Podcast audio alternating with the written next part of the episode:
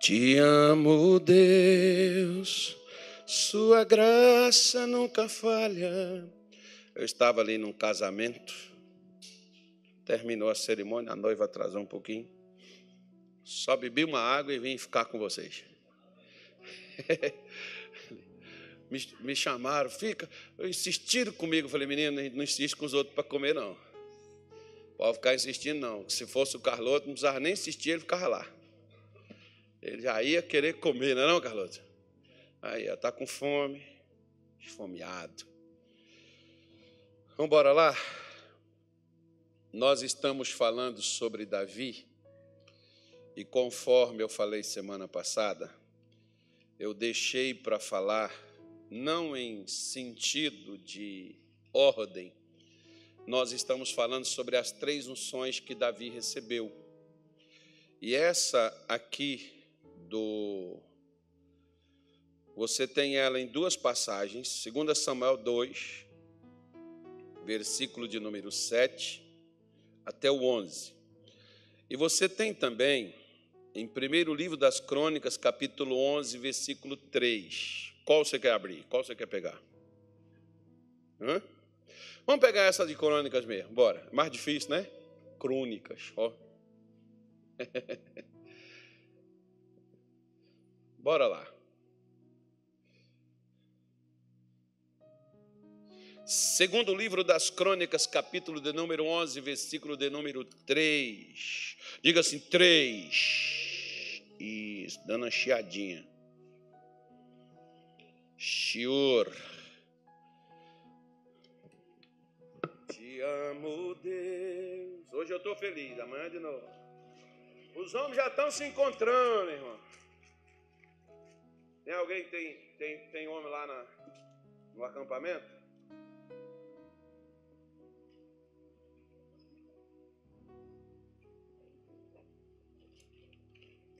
Tem, uns, tem umas mulheres que nem pôde vir hoje, que os maridos não trouxe, né? Coitadas. Ficar dependendo de marido, tá vendo? Dá nisso. Segundo livro das Crônicas, capítulo de número 11, é como a mãe que fica dependendo de filho.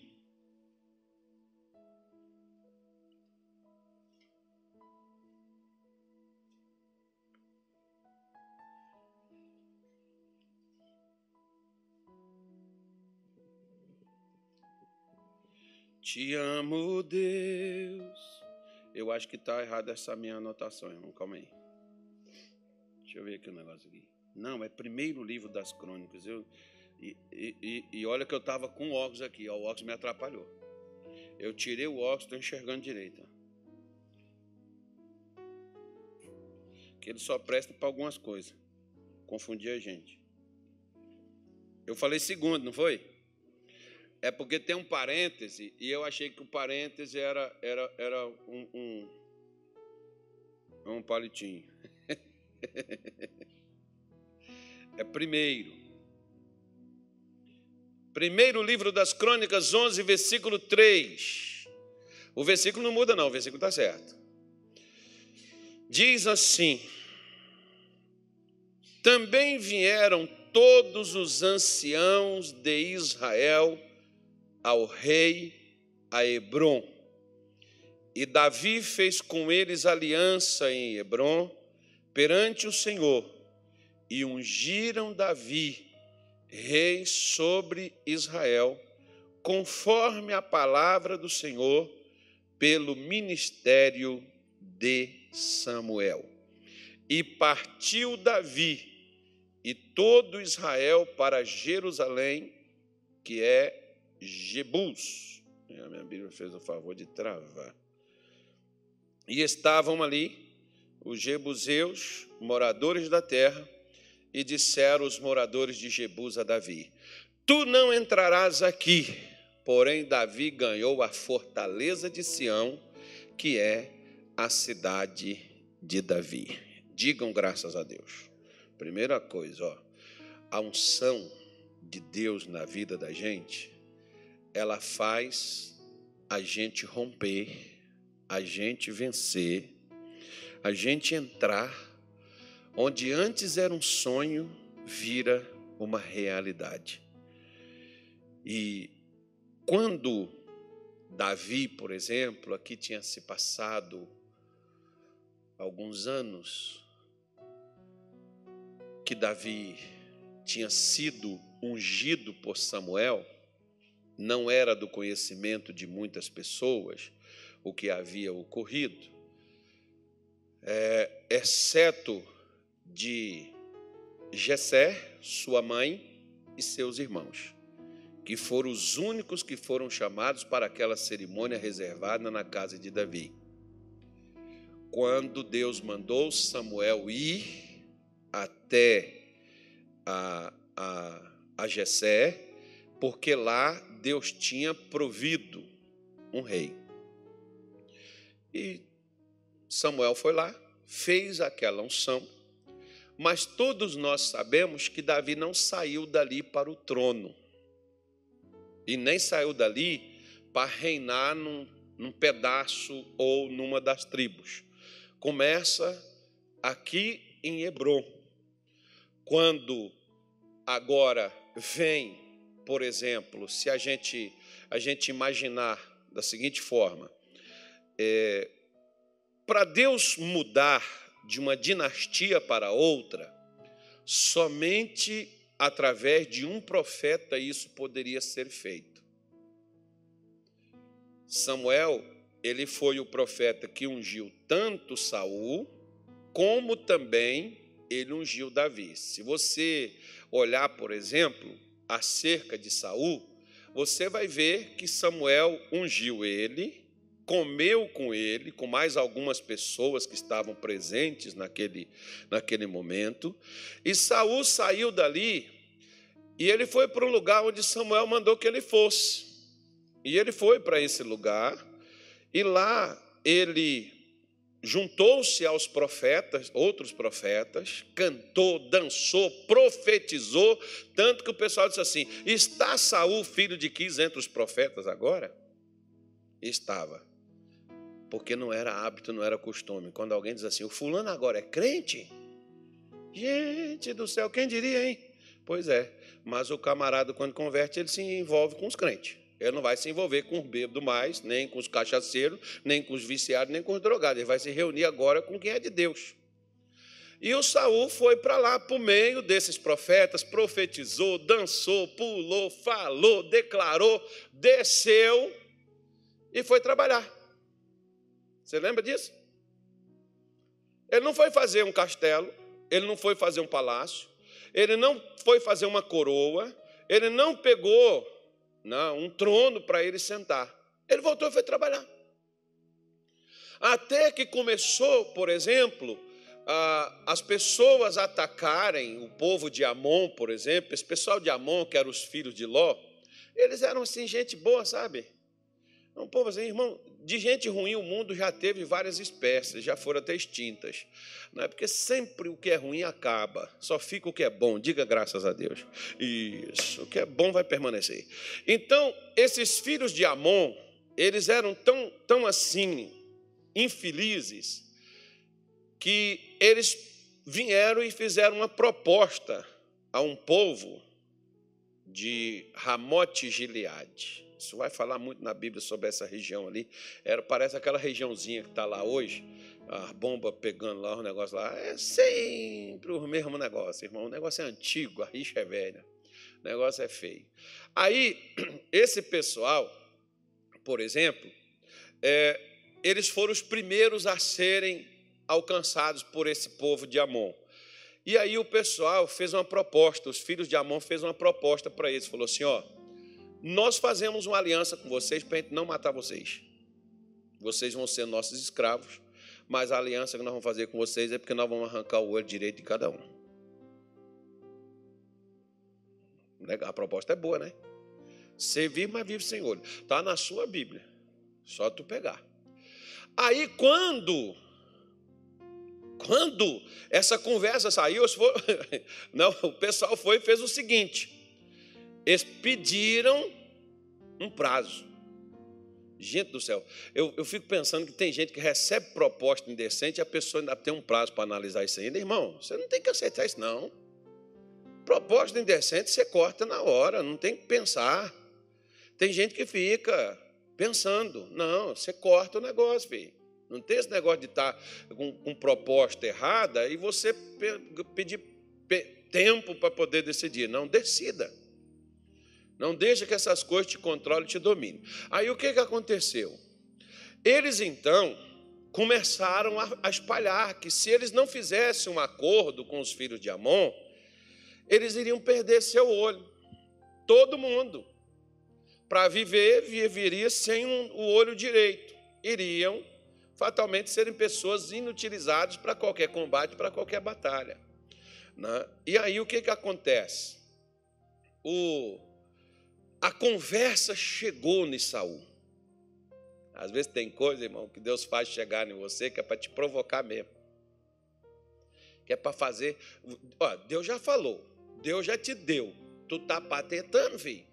Ele vai, deixa Satanás meter a bordoada que é para tu reagir e usar o que ele deu para você.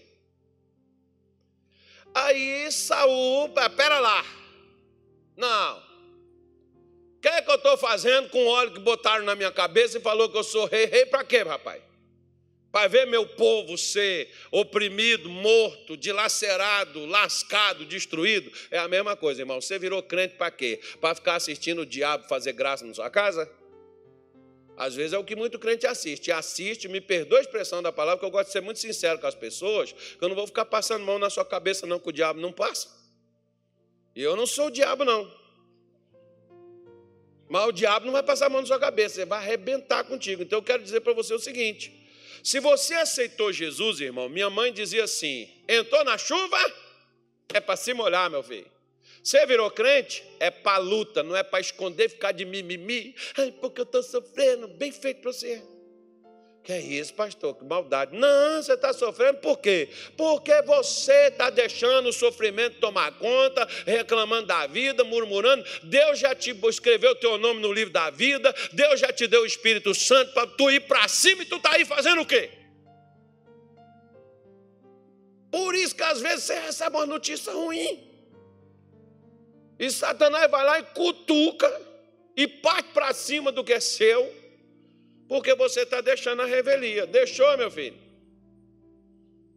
Satanás vai deitar e rolar. Então foi o que provocou o Samuel, para o Samuel levantar, assumir sua posição, reunir o povo e ir lutar contra essa galera. Foi o primeiro ato que fez. Né? Ele começou muito bem.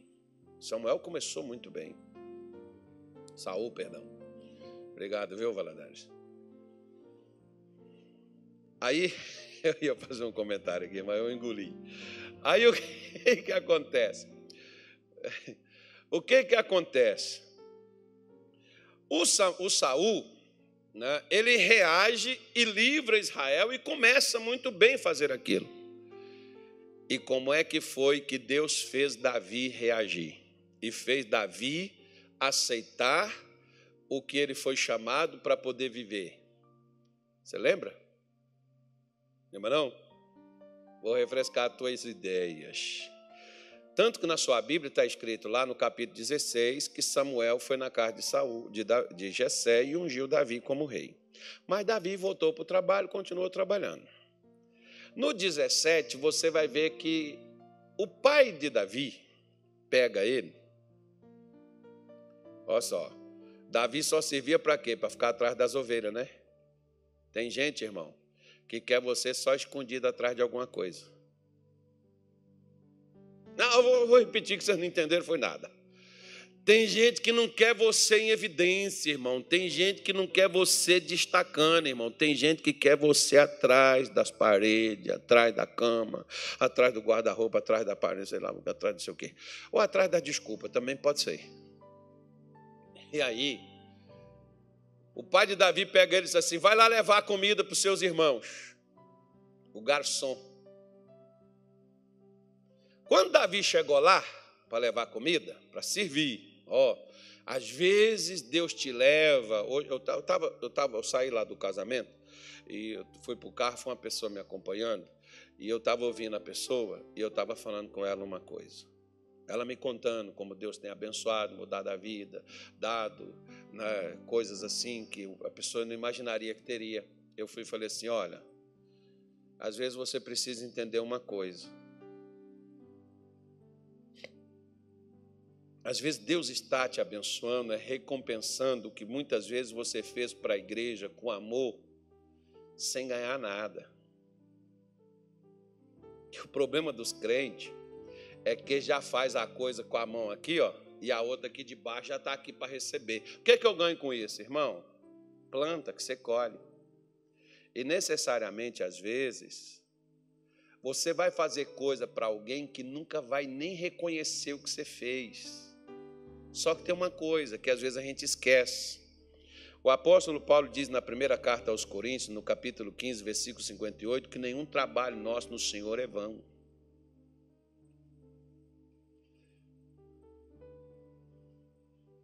Às vezes você passa a sua vida inteira fazendo algo para alguém que nunca vai reconhecer o que você fez.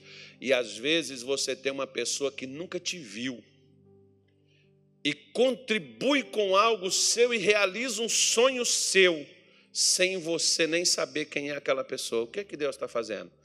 É porque eu acho que o meio que eu investi é o meio de onde também vem o retorno. Não é? Muitas vezes você investe aqui e você recebe ali. É por isso que o que eu faço, por exemplo, na igreja, no ministério, eu não faço para o líder da minha igreja terreno. Eu faço para o líder da igreja celestial, o dono dela. Eu faço para ele, sabe por quê? Porque aqui, talvez as pessoas nem reconhecem a minha, meu esforço, minha luta, minha dedicação meu trabalho. Mas Jesus não vai passar desapercebido diante dos olhos dele. Tem uma coisa chamada recompensa. Davi serviu a Deus de uma forma que ninguém sabia, o pai dele não sabia, os irmãos dele não sabiam, ninguém em Israel sabia como que Davi cuidou das ovelhas de seu pai, correndo até risco de sua própria vida, de sua própria existência. Mas ele deu a vida por elas. E aí o que, que aconteceu? Davi chega para levar comida para os seus, seus irmãos e para o exército. Davi chega lá e ele pega um cenário onde o rei, aonde o comandante do exército, aonde os soldados estavam todos dentro das suas tendas, com um gigante que durante 40 dias, e aquele era o quadragésimo dia, que Davi chega lá tinha 40 dias, 39 dias atrás, que todo dia o Golias chegava lá, para a gente fazer assim, para ficar mais humilhante. Tem homem aí? Se tem homem aí, se o seu Deus existe, manda só um só lutar comigo. Quem vencer, leva tudo. Uma aposta só. Não apareceu nenhum homem, irmão. 39 dias. Davi chega lá. Aí o Saul, para incentivar a galera a lutar, né? Saul chegou lá e falou assim: ó, Vou dar minha filha para casar. Caramba, ó, um soldado casar com a filha do rei precisa de honra melhor do que essa. É, se você é soldado de Jesus, irmão, você vai casar com gente boa. Agora, se você não for soldado de Jesus, irmão, você está lascado. O diabo tem uma coisa logo ali para você. Então, o negócio é sério. Aí, ó, vou dar a minha filha para casar. Ninguém, irmão. Saul aumentou a oferta. Falou, ó, o negócio é o seguinte: se fosse aqui no Brasil, pastor, até eu ia. Ah, mas eu ia, rapaz. Eu ainda queria os retroativos ainda que já paguei. Vou isentar de imposto. Meu Deus do céu, irmão, você não vai pagar imposto mais o resto da sua vida, nem sua família. Cara, você não ia lutar? Ninguém foi, irmão. Cara, que a minha família paga imposto. Eu prefiro pagar o imposto do que lutar. Não vou lutar, não. Uhum. Ninguém vence um negócio daquele, irmão. Não, esquece. Aí o rei foi e falou: Ó, vou fazer o seguinte: além da isenção de impostos, eu vou enriquecer esse cara, vou dar ouro para ele, vai, vai ser pobre de rico, não vai ter onde botar. Aí deixa eu falar uma coisa com você, quer ver? Quando você faz para Deus e quando você faz para o homem. Quem é que estava lá humilhado? Não era o rei e os soldados? Era ou não era? Sim ou não? Eram os caras. Davi foi lá lutar por eles, não foi? Foi ou não foi? Foi não. Davi foi lutar por Deus, não foi por eles. Você luta pelas pessoas ou você luta por Deus? Porque lutar pelas pessoas, você vai ver se elas merecem. Lutar por Deus é fazer o que Deus mandou, para todo mundo de uma forma igual. Não tem prediletos nem preferidos.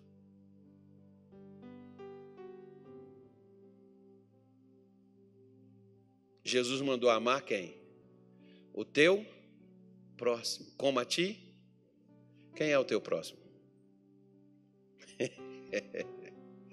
Às vezes até aquele que te odeia, mas quando precisa de você, ele até esquece que tem raiva de você e vai te procurar. Aí, como você sabe que a pessoa não gosta de você, você vai dar um. alguma coisa para ela, né? Não deixa isso para lá. Aí, Ninguém foi lutar, irmão. Davi chega lá e diz: Como é que é esse negócio? Ó, o cara não vai pagar imposto, vai casar com a filha do rei, vai, vai ter ouro, vai ter dinheiro, vai ter tudo. Mas ninguém quer. Eu vou lá. Não. Davi, você não consegue, você é pequeno, não dá. Davi, você está enganado. Eu vou lá. E Deus vai entregar ele na minha mão hoje, e vocês vão saber que tem um Deus em Israel. Por que, que Davi teve coragem no momento em que nem o rei que era um dos melhores guerreiros, nem o filho dele, o Jonatas, que eram os dois melhores de Israel, eram os dois campeões que Israel tinha, era o pai e o filho, Saul e o Jonatas, nenhum deles teve coragem de ir. Por que, que Davi foi? Me responde. Por que, que ele foi? Porque ele tinha uma unção sobre ele, ele confiava na unção que estava nele, não era nele próprio. Tanto é que ele está dizendo: Deus vai entregar ele na minha mão. Quando você luta sabendo as lutas de quem você está lutando, porque aquela luta ali, meu irmão, não era uma luta de Israel. Era uma luta de Deus. Tem gente que estão lutando suas próprias lutas, não as lutas que Deus mandou lutar. As lutas que você está lutando sua, você cansa, porque Deus não vai lutar com você, que Ele não mandou você lutar. Agora, quando você luta as guerras do Senhor, as guerras de Deus, tanto é que aquela mulher tem um nome bonito, né? Aquela mulher chamada Abigail, quando Davi foi com os 400 homens com as espadas afiadas para poder pegar o marido dela aí, fazer uns picadinhos dele, ela foi em encontro de Davi com comida, com pão, com negócio, com mel, negócio, levou lá e ela disse assim: o Davi, você guerreia as guerras do Senhor. Nabal não é guerra de Deus, não. Você não precisa nem lutar com o que já está morto, ele vai morrer sozinho. O cara não morreu engasgado, irmão. A mulher até profetizou aquilo. Não, não ela não profetizou. A questão é que não presta se destrói só, irmão. O que não presta cai sozinho. Aí ela diz assim: Você guerreia as guerras do Senhor. Isso aqui não é guerra do Senhor, não, Davi. Você está ficando doido? E Davi ouviu. Claro que ela não falou dessa forma, não, tá, irmão? Ela falou de uma forma muito carinhosa e Davi ouviu. E tanto quando ela ficou viúva, Davi mandou buscar ela ela se tornou uma das mulheres do rei. Inteligente aquela mulher. Né? Ela, não, ela não, não, não trabalhou para si mesma, não. Mas a inteligência dela, porque os reis, por exemplo, precisam de pessoas inteligentes. E não é só rei, não. Nós também somos reis e nós queremos gente inteligente nós lá. Nós não queremos tolo, não. Nós queremos gente que dá resultado, gente que ajuda, gente que agrega, gente que, que, que, né, que não é gente que vai perturbar a vida da gente. Gente que vai facilitar as coisas com a gente. Diga graças a Deus. Fala assim: é essas pessoas que eu tenho comigo. Isso. Então Deus provocou aquela situação. Você tem por acaso algumas coisas que estão acontecendo contigo? Reclama não, que às vezes é Deus mesmo que está fazendo cutucar você para você poder reagir. Bem feito para você. Por quê? Porque ele já te habilitou, irmão, ele já te capacitou, ele já te ungiu, ele já te deu o ok, mas tu não sai do lugar. Tu fica aí só no mimimi, na reclamadeira, na murmuradeira, na falação e não reage, não luta, não vai para cima, não enfrenta, não parte para dentro, não muda essa situação. Você fica aí só reclamando da vida. Do... Não, meu irmão, vamos para cima. A ordem é marchar. Eu, eu gosto de gente assim, e Deus também. Né? Gente que quando acuada, gente que quando enfrentada, gente que quando, muitas vezes, né, perseguida, ah, não fica dando essa de coitadinho, de mimizinho, não. Levanta a cabeça, está tudo dentro do normal, tudo dentro dos conformes. Deus é na pressão que cozinha o feijão, irmão.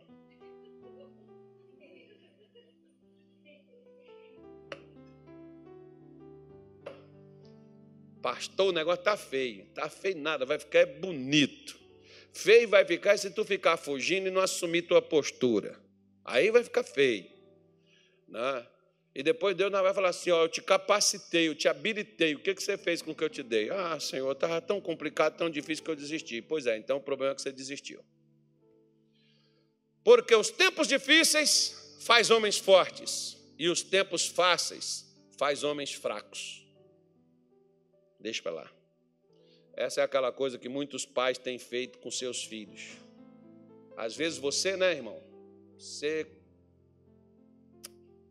sofreu das tripas coração, virou gente, correu atrás, lutou e batalhou. Hoje, filho, você tem que dar tudo na mão e eles nem te obedecem.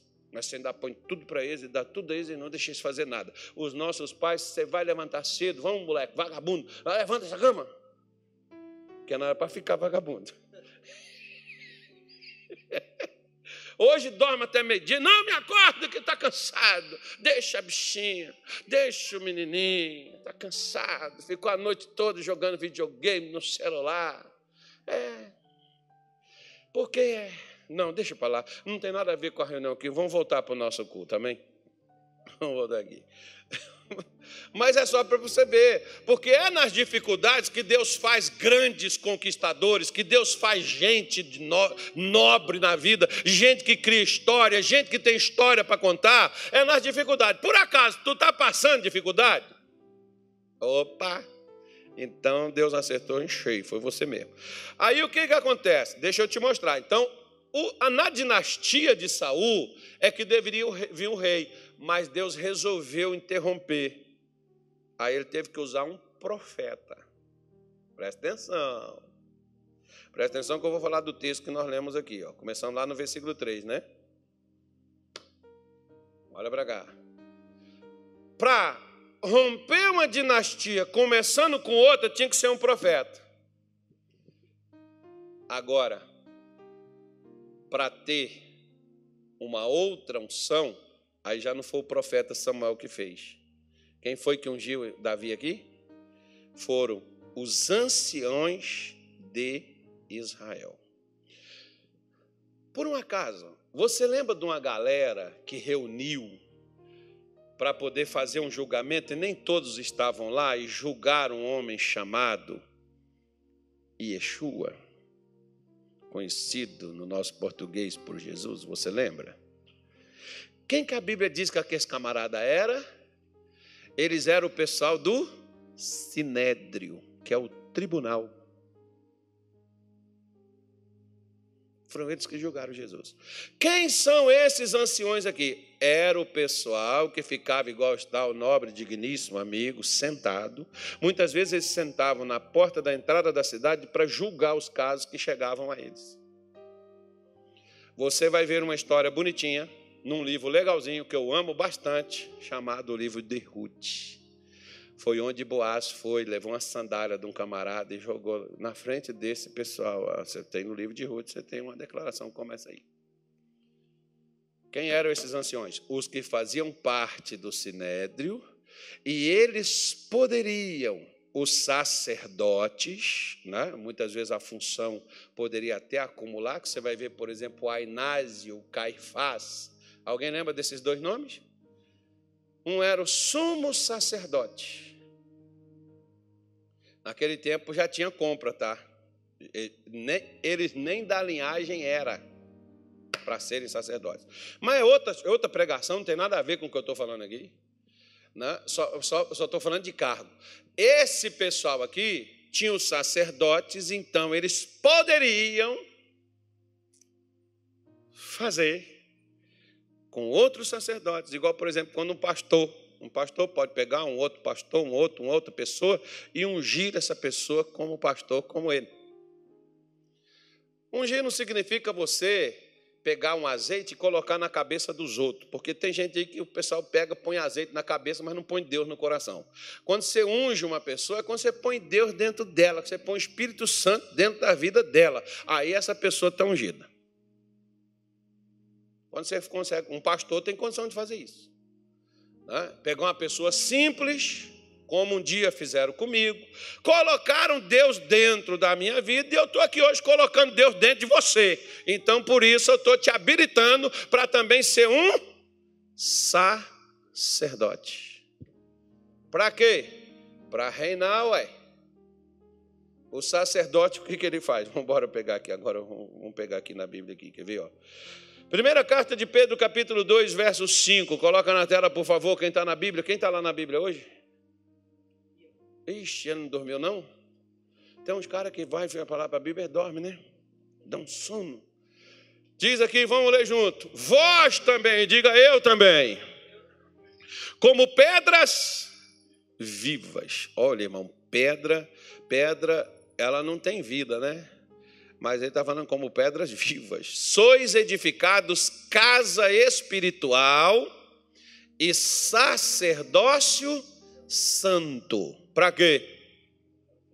Para oferecer sacrifícios, sacrifícios agradáveis a Deus por Jesus Cristo. O que são sacrifícios espirituais? Você pode me dizer?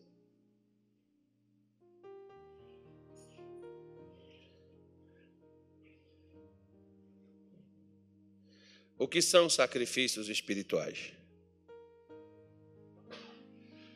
louvor, adoração, culto, oração, evangelismo, visita. Quando você visita alguém no hospital, um doente, quando você visita uma viúva, quando você ajuda alguém sem interesse, você está oferecendo a Deus sacrifícios. Aliás, o capítulo 14 do livro de Oséias, Oséias disse para o povo de Israel pegar palavras como uma novilha, o sacrifício de uma novilha, palavras que são sacrifícios agradáveis a Deus, que é o louvor, que é o culto. que a gente oferece para Deus. Pedro está dizendo: olha, vocês são casa de Deus, sacerdócio santo, não é só o sacerdote. Tem que ser o sacerdote, mas tem que ser um sacerdote santo. Né?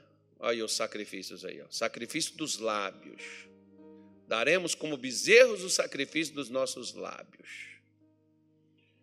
Mesma coisa que Pedro está afirmando. Tomai convosco palavras, convertei-vos ao Senhor. Deixa lá, rapaz, o povo está lendo ainda. Agora já tirou. É difícil, né?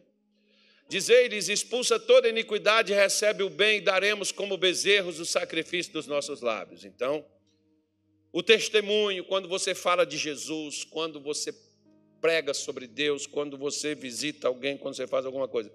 É um, é, um, é um serviço espiritual. Isso é agradável a Deus. Deus se agrada dessas coisas. E Pedro está dizendo que nós somos esse sacerdócio santo para fazermos isso. Porque você pode ver que Davi, por exemplo, em muitas vezes, Davi foi um sacerdote. Como assim? Você lembra que foram 400 homens amargurados de espírito, pirentos, destruídos, arruinados, endividados, endemoniados, e foram ter com Davi. E esses 400 homens virou os soldados de elite de Israel. Dentro desses 400 homens tinha 37 valentes, que eram os caras assim, que eram os caras da, da nata, dos melhores militares que tinha dentro do exército naquele tempo. Aqueles homens que outrora eram fracassados, derrotados, aqueles homens que fugiam dos seus problemas, das suas dores, das suas lutas, aqueles homens, depois você vai ver falar coisas espetaculares deles, que homem talvez jamais vai fazer o que aqueles homens fizeram naquela época. E como que Davi conseguiu pegar pessoas fracassadas, pessoas derrotadas, pessoas destruídas, pessoas arruinadas na sua vida e tornar aquelas pessoas excelentes e aproveitar aquelas pessoas e aquelas pessoas se tornar gente outra vez. Porque ele era sacerdote. Tem dois tipos de pessoa que pode mudar a sua vida, irmão. Um é o sacerdote, o outro é o profeta. Davi tinha as três unções. Ele tinha de profeta, ele tinha de sacerdote, ele tinha de rei. Essas três unções na vida de Davi, elas funcionaram. Essas três unções, Deus tem ela também a minha e a sua disposição. Porque Deus quer que você reine, Deus quer que você seja sacerdote, e Deus quer que você profetize. Se todos os nossos governantes profetizassem, fossem sacerdotes, o nosso mundo não seria assim, o nosso país não seria essas coisas que nós temos. Se nas nossas igrejas todos os nossos pastores fossem profetas, fossem sacerdotes e fossem reis, nossas igrejas seriam diferentes. Se nossas famílias tivesse lá dentro alguém que estivesse reinando, alguém que estivesse no ofício de sacerdote, intercedendo, ajudando, mudar, transformar vidas, transformar pessoas, mudar rumos. E se fôssemos profetas, nós teríamos famílias mais ajustadas e menos problemáticas. Deus está precisando desses três tipos de pessoas: profetas, reis e também sacerdotes. Por isso é que nós precisamos ter essa disponibilidade nas nossas vidas para a gente poder servir a Deus. Quer ver um episódio? Primeiro livro de Samuel, capítulo de número 30. Já estou terminando, tá, irmão? Digam graças a Deus. Fala, pelo menos, pelo amor de Deus. Isso. Custa nada, pô. Quer ver? Te amo, Deus, sua graça nunca falha. Posso ler? Sim ou não? Vejam bem. Davi saiu com seus homens para lutar por Israel, e quando eles voltam para casa, suas casas haviam sido queimadas e suas famílias haviam sido levadas. E os seus companheiros de batalha ficaram tão tristes e deprimidos e desanimados que eles queriam agora matar Davi para descontar. Já que nossa família foi levada, nós vamos matar você porque a gente estava por sua influência, porque você chamou a gente, porque você levou a gente, porque você fez a nossa cabeça e tal. E eu larguei tantas coisas, podia estar com meu filho, podia estar com a minha casa. O versículo 6 diz assim: Davi muito se angustiou porque o povo falava de apedrejá-lo, porque o ânimo de todo o povo estava em amargura, cada um por causa dos seus filhos e das suas filhas. Todavia, o que que Davi fez? Se esforçou no Senhor, seu Deus. Versículo 7, que é onde eu queria chegar, te mostrar que ele era sacerdote. E disse Davi a Abiatar, o sacerdote. O Abiatar não estava lá? Estava ou não estava? O pastor Edilson está aqui. Tu chega aqui, tu pode chegar e falar com ele, ele é pastor. Pastor, dá para o senhor fazer uma oração para mim agora? Pois não, irmão, eu vou fazer agora. Fecha os olhos. Pronto. Agora, Davi chega lá e diz para Abiatar: Trazei-me, peço-te, aqui o que, que ele pediu? o éfode ou a estola sacerdotal. Você sabe o que é isso, irmão? Não? Era uma roupa que o sacerdote. Roupa não. É uma, tipo, como se fosse. Não é nem uma capa. Ela coloca como se fosse o paletó aqui, sabe? Mas não com essa manga aqui. E o sacerdote colocava e aqui está aquelas pedras, doze pedras, cada uma representa a cor da bandeira de cada tribo. E os nomes de cada uma delas. Todas as vezes que o sacerdote ia diante de Deus, ele tinha que ir com aquilo dali sobre o seu peito. Sabe por quê? Se ele não fosse, Deus matava ele. Legal isso, né? Deus matava ele, não, ele morria. Ele ia ser destruído. Porque toda vez que ele entrava diante de Deus, ele tinha que levar a nação inteira, ele carregava no seu peito. Você já viu como muitas vezes a gente não leva ninguém quando a gente vai a Deus? Só vamos nós mesmos? E olhe lá se vai. Quanto mais leva aos outros. Davi não pediu o sacerdote para fazer, Davi pegou e fez ele mesmo. Tanto é que você pode ver que o versículo, o versículo 8 diz assim: ó, Então consultou Davi ao Senhor, dizendo: Não está falando que foi o Abiatar que fez, foi ele que foi lá e fez. Ele não foi pedir ao sacerdote para poder fazer aquilo por ele, uma vez que ele poderia fazê-lo. Deixa eu te falar uma coisa: pare de ficar pedindo para os outros o que você deve fazer. Ah, eu vou repetir de novo. Pare de ficar pedindo aos outros o que Deus já te habilitou para você fazer. Assuma o seu ministério. Assuma o seu chamado. Porque nessa terceira unção de Davi foi quando Davi se tornou rei sobre todo Israel.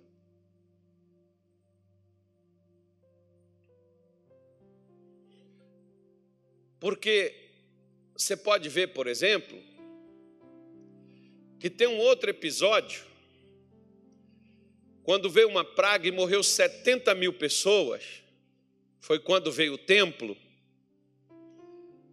e quem foi falar com Deus e perguntar por que aquelas ovelhas estavam morrendo, se foi ele que pecou? Quem foi falar com Deus? Foi Davi. Davi se importava com os outros, não apenas consigo, irmão. Quando ele, quando ele pecou, teve os seus erros, ele reconciliou e voltou para Deus imediatamente. Porque você pode ter a unção de Deus na sua vida, você pode ter o chamado de Deus, você pode ter o ministério, você pode errar. O problema é se você permanecer no erro, ou se você vai voltar e assumir o seu chamado e retomar sua caminhada e voltar para a corrida com Deus. É isso que Davi fazia, por isso que a Bíblia diz que Davi era um homem segundo o coração de Deus, ele não desistia. Mesmo que tinha falhas e que tinha erros, e Deus não falha. Mas Deus nunca desiste da gente. Mesmo a gente errando e falhando, e Deus não desiste. E insiste, vai atrás da gente, caça a gente até meia-noite pela rua fora, caça a gente pelas madrugadas, bota a gente na televisão para falar, bota a gente para passar o WhatsApp, bota a gente para visitar a gente, bota a gente para ir atrás da gente, faz um monte de coisa para a gente. A gente já desistiu, ele não desiste. Davi era um cara assim, ele não desistia. Então, ele pega a estola sacerdotal para ele mesmo. Ele não pede o sacerdote, ele não fala com o sacerdote para o sacerdote fazer. Ele vai ele mesmo fazer, porque tem coisa, irmão, que não é os outros que têm que fazer para a gente, somos nós que temos que fazer. Nós que precisamos fazer. Quando nós agimos dessa forma, a vida da gente é outra. Você está exercendo o seu ministério, você está exercendo o teu chamado, você está ocupando o teu lugar. Às vezes Deus não está usando mais pessoas, porque talvez elas não reconhecem o que, que elas têm, o que, que já foi dado a elas e o que, que elas podem fazer com o que elas já receberam. Porque foi em momentos difíceis como esses que Davi entrou para a história, porque ele não terceiriza o socorro, ele não transfere a responsabilidade, ele assume elas. Porque o sacerdote, ele assumia o seu próprio pecado, ele assumia o pecado da nação e ele ia diante de Deus em busca do perdão. É isso que Deus espera de mim na minha casa, que Deus espera de mim na igreja, que Deus espera de mim no ministério. É isso que Deus espera de você, irmão não é procurar culpado, é alguém que assume, alguém que vai. Deus, lembra de Daniel dizendo: Senhor, nós pecamos, nossos pais pecaram, nós erramos, nós falhamos, mas o Senhor é misericordioso, o Senhor é perdoador, o Senhor pode mudar a nossa história, transformar isso. Lembra Daniel fazendo essa oração? Lembra? Que Moisés foi, ele era profeta, mas ele teve essa função, portanto é que ele consagra os seus irmãos, seu irmão Arão e os filhos de Arão como sacerdote, porque você só pode dar o que você tem. E o que você tem é só o que Deus te dá, porque se Deus não te der, ninguém recebe nada que do alto não te foi concedido. Moisés tinha, ele consagra seu irmão, consagra seus filhos como sacerdote, porque Moisés foi sacerdote no momento que Israel pecou. Ele chega lá e diz assim: Senhor, o teu o povo pecou, é feio, mas, mas caiu feio demais, Senhor. Mas tenha misericórdia, perdoa. Deus diz assim: sai da frente deles que eu vou acabar com eles, eu vou fazer de você uma grande nação. Não, Senhor, não faça isso não. O que vão falar de ti? Vamos falar que o senhor tirou eles e não deu conta. E o senhor me botou até no meio desse negócio. Não, senhor. Vamos levar eles. E o que que Deus faz? Deus vai lá e perdoa o povo. Por causa de quê? Do povo? Perdoa por causa de quê? Por causa de Moisés. Pois é, você sabia que Deus pode perdoar coisas na sua casa, na igreja, na sua cidade, no seu trabalho por sua causa? Na sua nação por sua causa? Você sabia? Se não sabia, fique sabendo. Entra, chega lá, Senhor, meu marido é doido, é um, é um louco, é igual, é igual o marido da, da Abigail, é um Nabal, né? Que a palavra Nabal é louco. É doido, é um Nabal. Mas tenha misericórdia, Senhor. Ele merece morrer, mas não mata, não. Tenha piedade, perdoa. Ah, você não lembra Jó falando da mulher dele, você está falando como louca, minha filha. Mas, Senhor, não escuta as palavras dela. Tanto é que ele teve mais dez filhos com aquela mesma mulher, irmão. Ele não casou com outra, não. Porque ela não queria que Jó, na realidade, ela não queria que Jó morresse, como muita gente imagina e pensa, né? Ela não queria vê-lo sofrer. Quando você. Você quer ver uma coisa? Vou falar uma coisa com você, você não vai entender, não. Não estou preocupado também se você entende ou não entende devia entender. Deixa eu falar uma coisa com você. A minha mãe tinha três anos que ela estava sofrendo. Eu sofri muito mais de ver minha mãe sofrendo do que ver Deus levando ela.